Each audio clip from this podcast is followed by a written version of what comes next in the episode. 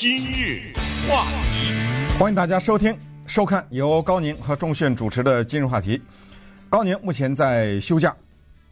那今天呢是六月一号。那在昨天的时候呢，我们就正式的结束了五月份的亚太裔传统音乐的大型的故事收集活动和纪念活动。这个活动呢，尽管已经过去，但是呢，我给大家分享一点自己的小小的感触哈。说实话呢，昨天的节目之后，我突然发现自己有一点小的失落，请允许我用这个音乐啊。这个音乐呢，是我们诸多的配故事的音乐之一。我想让它在我的脑海里再多留一段时间。为什么失落呢？呃，主要原因就是在过去的一个月当中，五月份二十三天，我们一共在今日话题的节目里呢播了大概三十多个故事。突然之间呢，这些故事就没了，然后就回到了过去的正常的今日话题的节目当中。那么，在过去的这五月份当中，除了我们在一天当中播出的故事以外呢，呃，我们还在五月二十七号的时候有一场庆祝亚太裔传统乐的演出。呃，这个演出呢是呃邀请，就是我们并没有对外卖票，也没有宣传，主要是奖励那些呃给我们提供故事的一些人，和在这个活动当中给我们提供帮助啊、表演啊等等这些人。不过也不用担心啊，这一个演出的全部的视频呢，马上就要剪接完成。那完成之后呢，就会放在我们华语电视的频道上面，就是在 YouTube 的频道上面，大家可以看到整个的这个华语电视录影下来的这一场精彩的表演。我说这个精彩，因为绝对没有自夸，也没有任何的夸张的成分啊。希望大家呢去观看，错过了真的是蛮遗憾的哈。请大家欣赏一下呢我们主持人的才艺，请大家欣赏一下那些孩子们啊唱歌跳舞的孩子们，请大家欣赏一下那个男高音。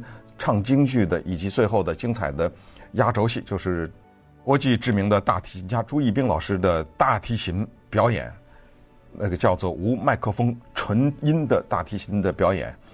那昨天的今日话题节目呢，也因为这个呢，对朱一冰老师进行了访问。那话说到这儿呢，我就要跟大家简单的总结一下，因为今天呢，我是准备讲讲我们亚太裔。美国人在美国闹的动静这个话题，那么说到闹动静呢，我就是要讲一讲我们在闹些什么动静，以及要闹这些动静的必要性，还有一些大家可能未必知道，但是动静闹得挺大的事情，都会在今天的节目里介绍给大家。但是我可能还是想总结一下我对这一次故事的感想，因为这一次的故事。过去尽管是过去了，但是如果你看到我手里拿的这这张纸的话，或者是这这一一沓子纸的话，这一叠纸的话呢，你可以看到，这就是我做的一个故事的一个登记表，简简单单一行字，这个人叫什么，他的故事名字叫什么，这个故事多少分钟，大概就是这么样。但是密密麻麻的写了好几张纸，一百多个故事。这些故事啊，首先我们要感谢讲故事的人，同时呢。我要感谢听故事的人。为什么这么说呢？因为很多人给了我们很多的反馈，有的反馈是如此之直接，就是在这个故事正在讲述、正在播出的同时，啪啪啪，呃，甚至出现在我的手机上面，呃，出现在我们 YouTube 的留言板上面。我二零二三年五月份的亚太裔传统乐的故事收集，第一个故事由我开始，我讲的是给孩子起名字这个事情。最后一个故事是一位听众，他的名字叫朱真仙，他讲了长达三十分钟，他的故事的名字叫做《从平民到华尔街之狼》，讲的是家里的孩子从小全家人过着清贫的生活，在美国，后来怎么变成了华尔街之狼的这个故事。所有的这些故事都保留在电台的网站上面。就是 am 一三零零 dot com 首页上面呢，最靠上面的地方啊，有三块看板。那么第二块看板是二零二三年的故事，第三块看板是二零二二年的故事。那加起来就是四百多个故事。这些故事听完以后，很多是挥之不去啊。我还记得那个奥运会打乒乓球的女孩子，她妈妈紧张到在预选赛的时候躲在厕所里，一边哭啊一边不敢出来。我也记得很多人讲的故事，早年在美国闹笑话，学英文闹笑话，去跟人家打球去打 pickleball，人家美国人跟他说：“我们先 warm up 一下，warm up 一下，就是先预热一下啊，先练几个球。”他问人家美国人为什么要去沃尔玛？沃尔玛，咱们这打球，你要去沃尔玛干什么？你你想买什么？还有那一位长跑运动员，在纽约大街上要找图书馆 library，结果他说成了 robbery，说成了抢劫。这种笑话，我还记得那一个男护士在病房里莫名其妙的被一个老兵给痛打了一顿的故事。我记得我们纽约的一个主持人叫西任啊，他在我们电台上曾经开一课教英语的节目，他有一句话就给我印象很深，他说。为什么美国人的孩子，受美国教育的孩子，你问他，他脑子里没有诗？我们的孩子都有诗啊，“床前明月光，疑是疑是地上霜”，包括成年人在内。你去问问美国人，多少个美国人他脑子里马上就能说出一些诗歌来呢？呃，这是为什么呢？呃，他解释这个问题讲得非常的好。我还记得有一些人啊。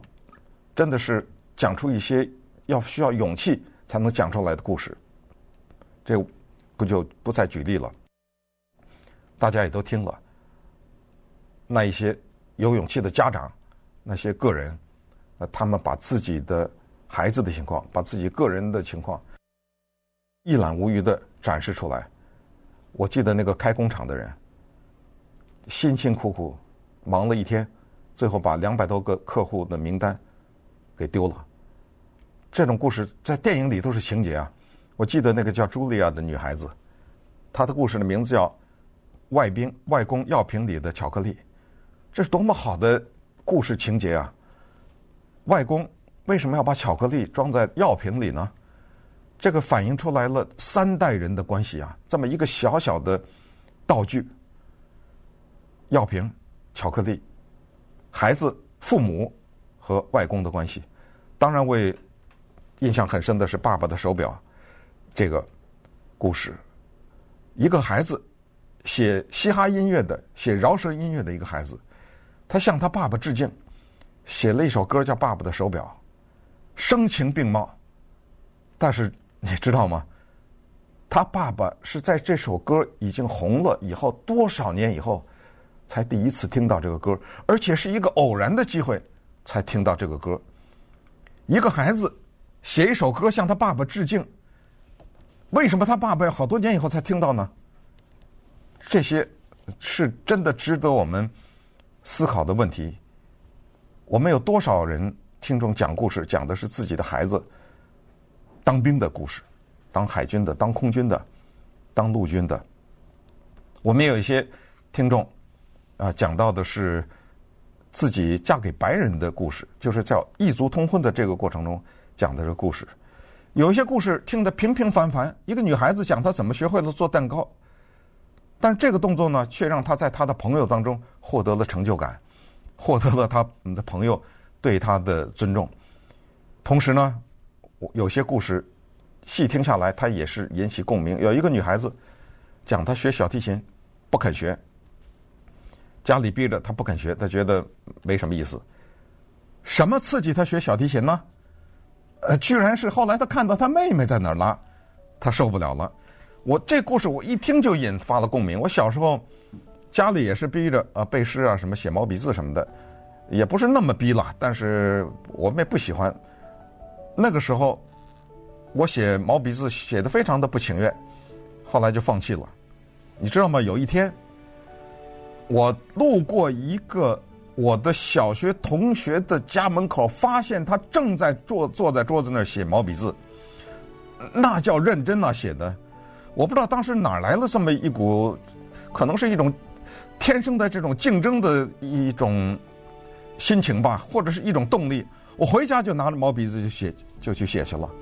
啊，就是这种芝麻是啊一样的小事情，但是它体现了我们在这个国家的生存的状况。啊，既然已经预告了，今天我讲的是我们闹动静。那么我们在亚太裔传统乐连续两年收集故事，这就是闹着一个小的动静。我们没有得到什么国会的认可，我们没有收到什么奖牌，那也不是我们的目的。但是我非常骄傲地告诉大家，也衷心的感谢大家支持我们的活动，然后我们能够拿到了这些故事，然后播给大家。也感谢那些给我们反馈的人，这些故事将永久保留在我们的网站上面。那么在此呢，我就跟大家讲感谢，然后。我们明年亚太与传统月再见。今日话题。二零二一年的万圣节之后呢，在纽约曼哈顿有一个广东的中餐馆啊，那里面来了一帮年轻人。这个中餐馆的名字呢叫 Chinese Tuxedo，叫中国燕尾服。这个名字起得蛮有意思的。而这个餐馆呢，它有点特色啊，它这个里面呢常常来一些所谓的非华语人，也就是有一些 A B C 啊，一些老美啊，甚至有一些呃同性恋人呢，还有这些所谓的嗯 drag queens，就是呃他们喜欢做这种呃穿着异性的服装进行表演呢等等啊，来一些这些人。那么在二零二一年的万圣节之前呢，这里来了五个年轻人，他们在这里呢就。决定做一件事情，因为我们知道那个时候呢，已经进入到疫情，呃，所以他们当然是在保持社交距离的情况之下呢，就开始讨论啊，怎么面对当时在美国的社会上正在越来越广泛的发生的对亚太裔的仇恨的这个事情。这五个人是谁呢？这五个人是在美国的时装界赫赫有名的人物，他们都是。亚裔很多是华人，当然也有韩国人啊，都是年轻有为的，在时装界里面的著名的设计师，或者在这个里面的跟这个时装设计相关的工业里面已经非常有成就的人。他们当时讨论就是说，如果采取传统的做法来正面的宣传我们呢，可能也有点效果不是那么明显。我们知道，有的时候呢，你要想让对方了解你，你就要用对方的游戏规则，或者让对方能够听得懂、看得懂的做法，来让他们理解你。那什么东西是让他们听得懂、看得懂呢？后来他们这五个人讨论下来以后呢，就决定漫画。这我们知道，蜘蛛侠、蝙蝠侠、蚂蚁侠、呃，各种侠、绿巨人呐、啊，什么之类的，这些都是漫画。这些漫画呢，就构成了美国大众文化的特别重要的一个组成部分。不管是以书籍的形式所呈现，还是以电影的电视的形式所呈现，都是广受欢迎的。你看那个电影票房啊，上亿的那些很多都是这类的电影。那么这个漫画他们怎么下手呢？他们想啊，你看我们五个人，那么既然是五个人呢，咱们就这样，咱们玩个真的。什么是真的呢？我们知道蜘蛛侠、蝙蝠侠没有一个人啊，这都想象出来的。即使那个超人他不是超人的时候，他是一个普通的上班族的时候，那个人也是编出来的。可是这五个人呢，有男有女啊。他们说这样，我们每个人给自己一个特异功能。当然，这个特异功能这部分就是想象的，但是用的人都是真的啊，长相也都是他们自己本人的那个长相。然后我们创作。一组系列的漫画，也就是所谓系列漫画，就是呃永不停止的，永远就像电视剧似的，永远有新的情节。然后我们在那里面呢，用故事的形式进入到主流。我们的最终的目的是什么？最终的目的就是让这些主流社会的人从正面的了解我们亚裔人，让他们知道我们跟他们在很多的地方一样，我们都具备一个共同的特点。不是特异功能，而是我们都是人。在这个基础之上呢，他们就创造了叫 House of Slay。呃，这个里面我得稍微解释一下哈，解释两个，一个叫 House，一个叫 Slay。呃，Slay 呢是杀人的意思。我们知道，呃，英文的杀人呢就是 kill，这是很多可能大家都知道的哈。有的时候甚至开玩笑，I'll kill you。你再说我就杀了你，这是开玩笑。slay 呢是比较古老的一个杀人的字，比如说我们过去说古代有龙，对不对？我们说叫屠龙，我们就比较少说说 kill a dragon。当到说到这个古代的时候，我们说 slay a dragon。那么这帮人他们成立的这个小组，以及他们这个漫画系列叫成 House of Slay，这是为什么呢？为什么叫做屠杀之家呢？呃，这里面这再解释一下哈。House 在美国的或者国际的时装界呢，它是品牌。比如说，有一个著名的品牌叫 Gucci，大家知道有包啊、有衣服啊、香水啊之类的。那么 Gucci 这个品牌就叫 House of Gucci，而 House of Gucci 又是一个去年还是前年的一个著名的电影，由 Lady Gaga 和 Adam Driver 两个人演的一个电影，就是讲 Gucci 这一个品牌它的后代的故事。所以在时装界呢。如果你是一个 House of 什么什么，呃，就是你是一个什么什么品牌，所以你看它这个名字啊，起得特别的巧妙。你说叫 House of 什么，哦，这个跟时装有点关系。那为什么用 Slay 呢？为什么用屠杀呢？这个呢，再简单讲一点哈，在英文当中啊，尽管这个杀人是一个很坏的字，但是它有特别好的意思。好在什么意思？比如说五月二十七号，我们电台。举办了一次庆祝亚太裔传统乐的演出，取得了巨大的成功。这句话英文怎么说呢？这句话的英文就是我们那一次演出啊，We killed，有意思没意思？啊，就这场演出取得了成功，是 We killed。要不这个里面就不是杀人了，而是取得了重大的成功。所以你看啊，这帮年轻人，他们。这个漫画的系列就叫，嗯，这就不能翻译了。我就所以这个一一语双关呢，在这个翻译上面就是让我们束手无策啊，完全不知道怎么。你说叫屠杀之家，这个实在是难听。但是他们在这个漫画系列里有没有屠杀呢？哎，真的有，因为是正义战胜邪恶嘛。他们五个人每个人都有特异功能啊，有的人能够呃在。就是叫呃，这个中文我不知道这叫什么，就是能够叫快速的从一点转移到另外一点，就是把那个人的呃身体解体了以后，在另外一个地方唰一下就出现。呃，有的人呢能知道对方在想什么，呃呃，有的人有就是每个人都有自己的特异功能，然后他们去杀那个坏人去。所有的这一些漫画呢，都可以在一个网站上免费看到啊，叫做 Tapas，T A P A S。这个网站上免费看到。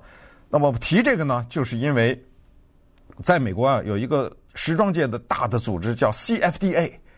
这个大的组织呢是 Council of Fashion Designer of America，是美国时装设计，你管它叫做协会也好，或者叫联盟也好，他们呢在去年的时候获得了大奖。我们听一下这个得奖的这个过程啊。It is my honor to present the Positive Social Influence Award to these true fashion heroes who walk amongst us. My friends, the Slasians, Prabal Gurung, Laura Kim, Philip Lim, Tina Leung, and Ezra William for the House of Slay. 哎，他把那五个人的名字讲上来，然后这五个人呢就走上台来。有一个女孩子把那个头发还染成的蓝颜色。呃，请注意，他在这个里面呢，又说了一个挺有意思的字啊，叫做 Slasians。这五个人呢，你看，我们知道那个雅裔叫 Asians，对不对？他们叫 Slasians 啊，这个名字起得特别的棒。为什么呢？因为正好跟那个 slay 啊杀，然后 A 呢是 Asian 放在一起，所以 所以呃，我们可以把它翻译成成功的牙医，或者是呃杀戮的牙医啊，就是 Slasians。说到这个 Slasians 呢，我也顺便告诉大家，就是呃我们。一三零零电台叫 KAZN，啊，这个 K 当然是广播电台的美国的西岸的代号。那么后来那个 AZN 的意思就是 Asian，啊，你把它念得快一点就是 Asian Asian Asian Asian，它就是这个意思哈。所以讲到这儿呢，就告诉大家闹什么动静？这些人在闹动静，但是他们闹的动静呢，因为发生在一个英语的世界里面，并不是讲中文，所以可能我们这些人根本不知道啊，这些年轻人在做这个事情没有关系。不知道没关系啊，但是呢，关键是要做，一点一点的，这么蚕食也好，来从各种角度来宣扬我们。那说完这个小动静，接下来我跟大家讲个大动静。这个大动静呢，涉及到美国总统拜登，同时也告诉大家，在五月三十号的时候，美国前劳工部长和交通部长赵小兰在《华盛顿邮报》上发表一篇文章。啊，这个文章呢，又跟接下来那个说的大动静有什么关系？今日话题。五月三十号的时候呢，美国前交通部长和劳工部长赵小兰啊，在《华盛顿邮报》上发表一篇文章啊。这篇文章呢，标题就是一个被忽视的亚太裔美国人，现在有机会转变。这个现状，呃，这个里面呢含有两个含义啊。第一个就是我们是不是被忽视？呃，答案是肯定的。等一下我告诉你他在文章里写了什么，你就知道我们是不是被忽视。呃，第二个呢就是现在可以改变，怎么改变？那么这个就他提出来的他对一个项目的支持。首先呢，他在文章的开头就讲到，他说我八岁的时候来的美国，他是从台湾来的啊，但是呢。三年以前，也就是我五岁的时候呢，父亲就先来了。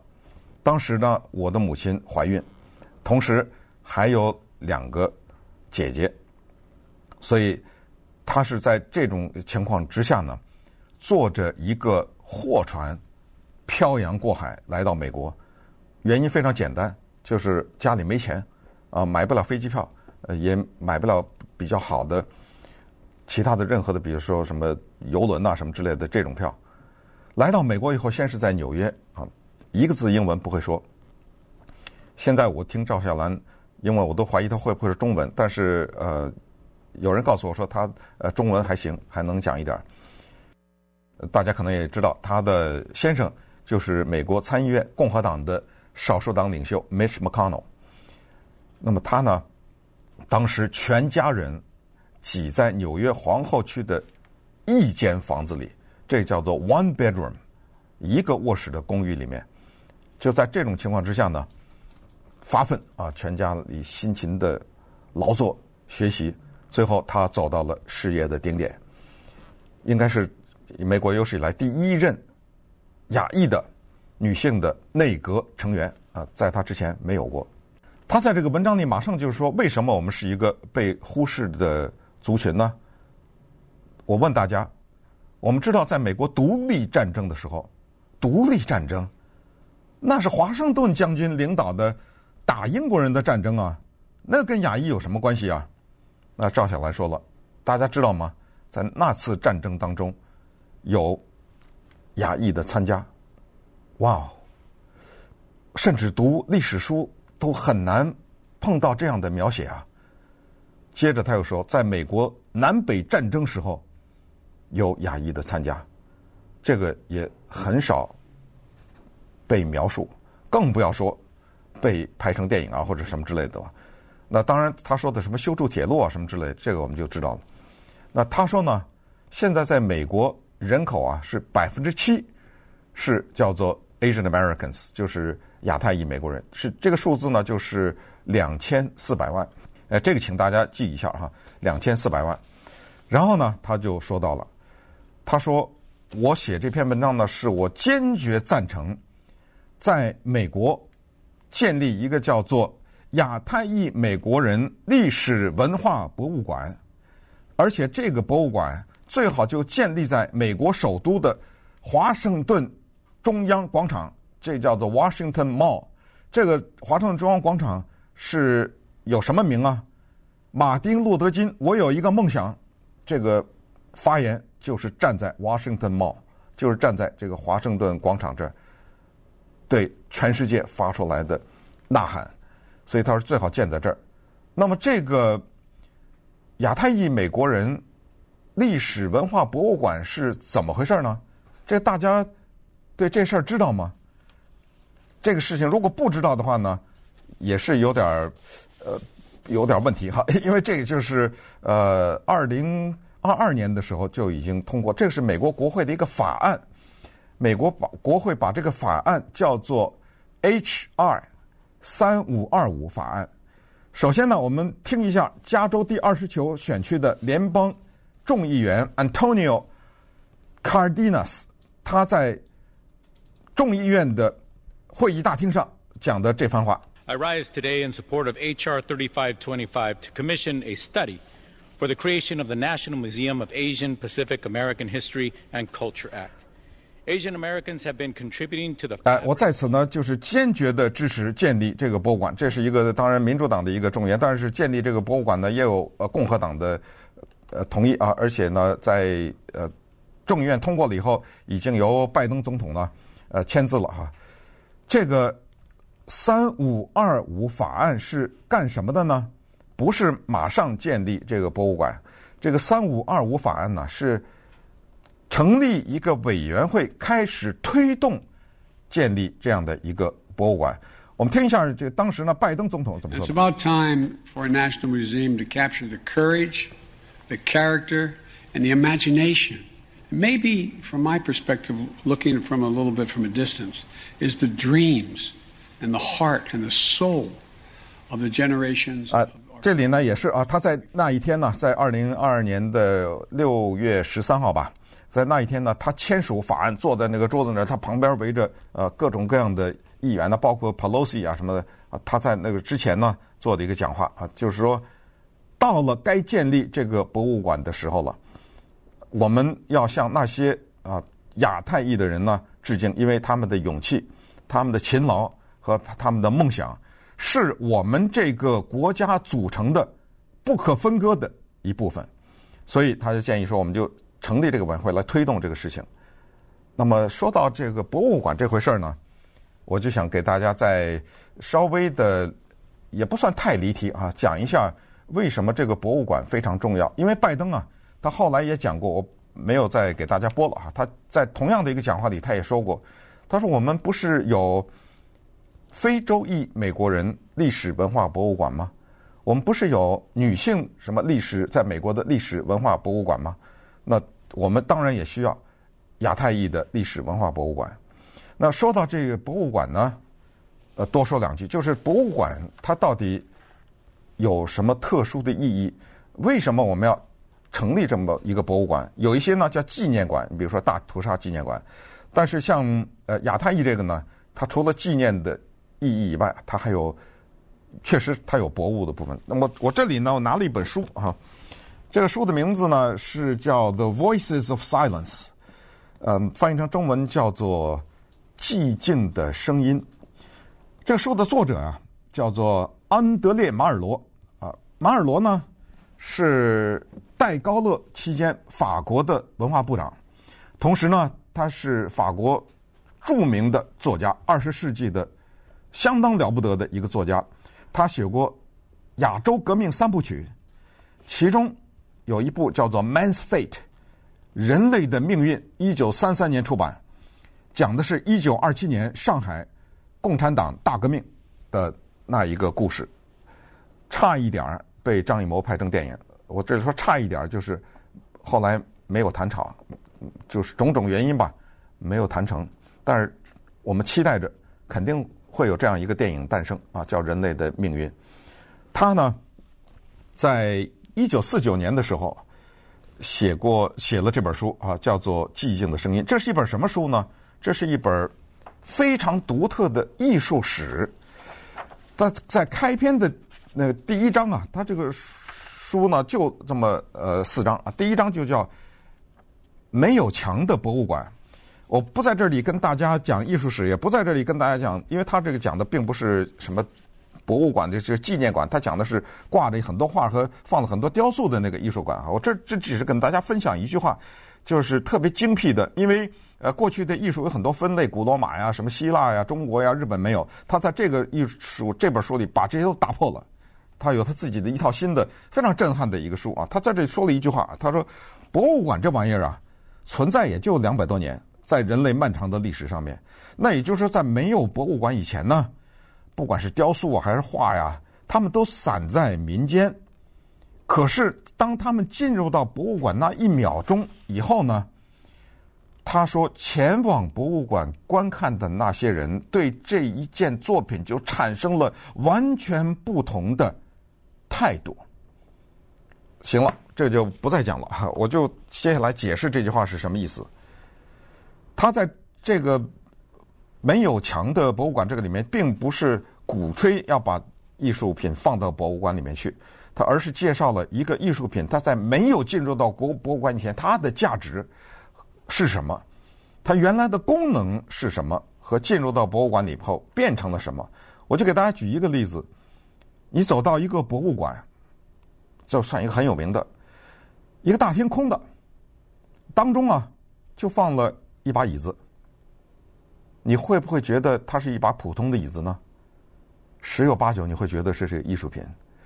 这个就发生在我的身上。疫情以前，我和我们广东台的一个主持人叫经纬。我们去洛杉矶现代艺术博物馆去看一组中国现代艺术家的展览，其中呢有一个房间放的是艾未未的作品，中国现代艺术家他的一些什么桌子啊，呃，还有一些拼贴画呀等等。就在这个房间里面放了一把折叠椅，当时我和经纬两个人都在欣赏这把折叠椅它的艺术的价值，都在那儿赞叹的。这时候来了一个保安人员，一屁股就坐在上面了。我们两个当时笑也笑不出来，哭也不哭出来，整个天底下两个大傻帽啊，愣把人家保安人员坐的那把椅子当成了一件艺术品。这个事儿啊，不那么简单。那稍等一会儿，咱们再说说这个亚太裔博物馆的重要性。今日话题，刚才给大家播放了一小段拜登总统去年在签署。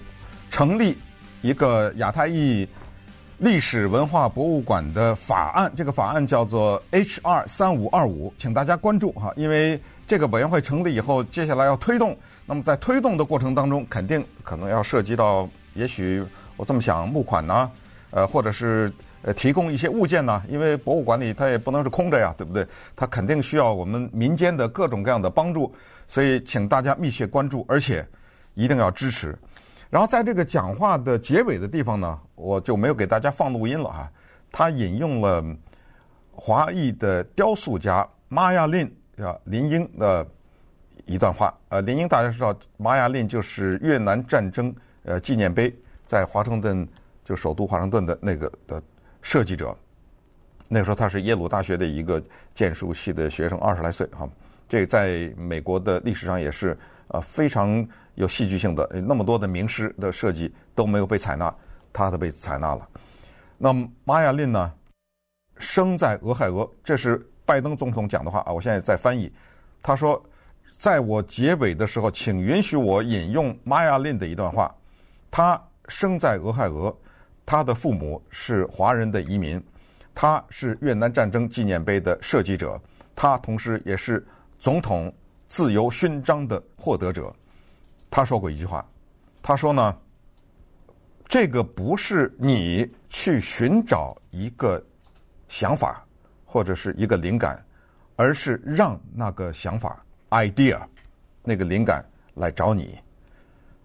这句话的含义是什么呢？我们说一下这个博物馆哈，这个博物馆这个东西，它不是你坐在这儿说想来一个就来一个，有的时候是他在找你，这是什么意思？就是。他在向你发出呼喊，到时候了，该有了吧？还没有啊？他在追着你，他这个声音在你的脑际里面挥之不去的时候，你知道时机已经到来了。很多年以前，中国作家巴金曾经大声呼吁，在中国大陆建立一个叫“文化大革命”纪念馆。这个大概就不能说成是博物馆了啊，就跟大屠杀纪念馆一样。这个建议当然没有变成现实，但是他当时就是说，人呐有一个非常可怕的，但是同时也可能是我们能够繁衍下去的一个特大的特点，就是我们的忘性。再大的灾难，立刻忘掉。我以前举过这么一个例子啊，美国的漫画家 Gary Larson 画的一个一张特别有名的漫画，是一些呃羊吧，还是呃牛我忘了哈，一大堆站在那儿，其中的两个狮子按住一个正在那吃，然后这时候有一个羊啊就站着对他，行了行了，走了走了，完了完了，走吧，呃就跟那些其他那个呃一大堆羊说这个说这个话，那意思就是说，呃。别看了，走吧。这不是已经呃，你你活下来了，他被吃了，咱都没事了，对不对？那这个这张一个小小的这么一张漫画，非常说明问题啊！就这就是人的特点，就这个悲剧啊，他只要不是发在我的身上的话呢，呃，我对他的关注的程度特别的低。还有就是发生在我的身上的话，我忘掉他的那个速度还特别的快。而我说的这个我。实际上说的是一个整体的民族这个概念，所以要不要成立这个博物馆？这答案是斩钉截铁的。不光是一个博物馆，很多的人类的重大的事件都要用纪念和博物馆的形式保留下来，否则肯定忘掉。